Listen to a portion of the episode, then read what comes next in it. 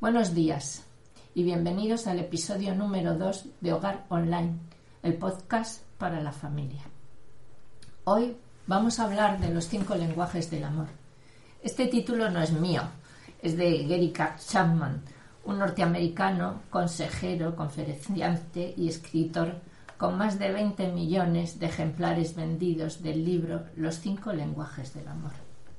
Para mí fue un gran descubrimiento conocer sus teorías y de hecho me cambió el modo de tratar a las personas. Gary nos invita a averiguar cómo cada uno se siente querido. Es decir, el modo en que yo me siento querida no es, con toda probabilidad, el mismo modo con el que puede sentirse querido mi cónyuge o cada uno de mis hijos. Cada persona habla un lenguaje distinto del amor. Si nos fijamos en los distintos lenguajes del mundo, cada uno de ellos tiene un modo de expresarse. No es lo mismo el modo de explicar un concepto en inglés que en español o en chino, alemán o coreano. Todos aprendemos a hablar en nuestra lengua materna. Después conocemos otros idiomas y con más o menos esfuerzo pues los hablamos de un modo mejor o peor, todo depende de, las cualidades que tengamos. Pero como mejor entendemos es en nuestra lengua materna. ¿Y qué pasa que si, si, nos encontramos con una persona que no habla nuestra lengua materna? Si tenemos otra lengua común, pues nos podremos comunicar con ella en esa lengua. Pero si no la tenemos, pues tendremos que hacerlo con gestos, dibujos, gruñidos, etc. Pero no estaremos cómodos en ese sistema. En las relaciones con las personas ocurre lo mismo.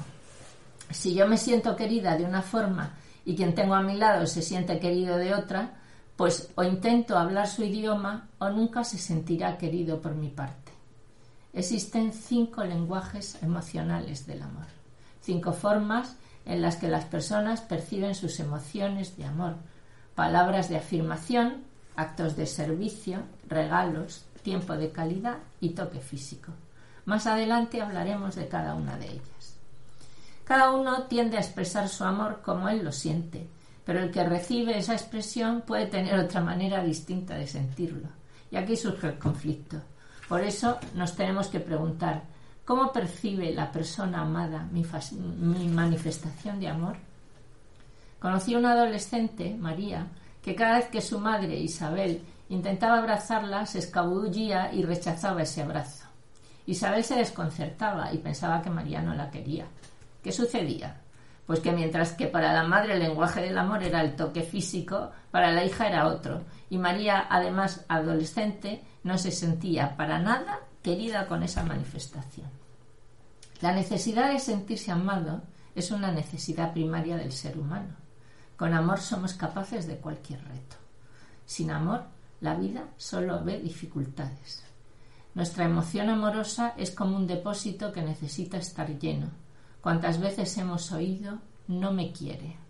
Como María, la adolescente anterior, Mantener lleno el depósito del amor es tan importante como tener lleno de combustible un vehículo. Si está vacío, no anda. Mark Twain dijo, puedo vivir durante dos meses con un buen cumplido. Con esta frase se explica el lenguaje de las palabras de afirmación. Es muy sencillo decir a un hijo, qué bien has hecho la cama. O genial, me has ayudado. Pedro, de 13 años, al preguntarle si se sentía querido por sus padres, dijo, mi padre me quiere, siempre que hago algo bien me lo dice, pero mi madre no demasiado, nunca valora lo que hago. Emocionalmente, Pedro tenía lleno el depósito de amor de su padre, pero no de su madre, porque su lenguaje de amor era palabras de afirmación.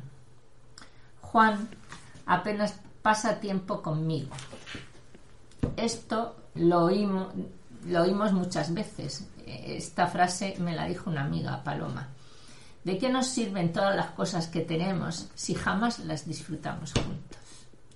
Este es el lenguaje del tiempo de calidad, que no se refiere a ver juntos la televisión, Cuando se hace esto, la atención está en la televisión, no en la persona que te acompaña.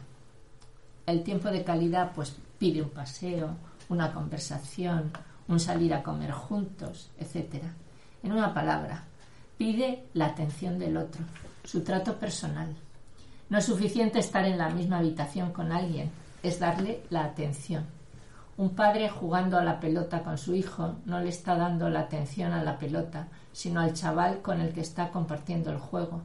Pero si mientras juego habla por teléfono, no está prestando atención al niño. Es muy importante mantener el contacto visual con la persona que habla ese lenguaje. Para los que su lenguaje del amor son los regalos, digo que son pequeños detalles, no cosas grandes. Por ejemplo, pasar por una pastelería, ver el dulce que le gusta a la persona querida y llevárselo. Aparecer con una flor un día señalado. Un regalo es lo que nos hace decir, mira, está pensando en mí. Se acordó de mí. Otro ejemplo, los dibujos que hace un niño para sus padres. Aunque el mejor regalo es uno mismo, dedicar el tiempo a la persona cuando lo necesita. ¿Cuántas veces hemos escuchado, no me ayuda nada en casa? Es posible que el lenguaje del amor del que dice esa frase sean los actos de servicio. Por actos de servicio me refiero a actos como poner la mesa, vaciar el lavaplatos, pasar la aspiradora, cambiar el pañal al bebé, mantener el coche en buenas condiciones, sacar al perro o atender a un agente de seguros. Esas cosas pequeñas pueden hacer feliz a la persona que habla ese lenguaje. Muchos actos de servicio incluyen tareas en la casa, pero no todas. ¿Cuáles son otras formas de servir distintas a las tareas del hogar que manifiestan mi amor? Haz esta pregunta y seguramente encontrarás la respuesta que mejor llene el depósito. Por último, el toque físico. Tenemos cinco sentidos, pero el tacto es el único que no está localizado en ninguna parte del cuerpo. Lo ocupa todo. Para las personas que hablan este lenguaje es importante hablar con ellas para saber cómo expresarlo.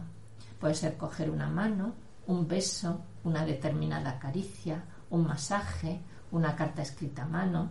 Lo interesante, la carta escrita a mano es cuando uno está lejos del otro, lógicamente, no un mail, una carta escrita a mano. Lo interesante es descubrir el lenguaje del amor de cada persona para expresarlo como ella quiere ser querida, no como yo lo necesito. Pensar en el otro y manifestarlo como él lo requiere.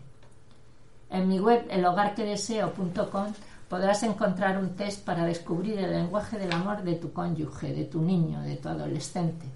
También tenemos cursos para profundizar en los lenguajes del amor de los esposos, de los niños y de los adolescentes. Iremos viendo muchos más temas interesantes. Esto es solo la punta del iceberg. Espero que os haya sido útil este podcast. Os agradezco si le dais difusión y valoráis con cinco estrellas en iTunes. Seguro que todos aprendemos más en cada programa. Un saludo y hasta mañana.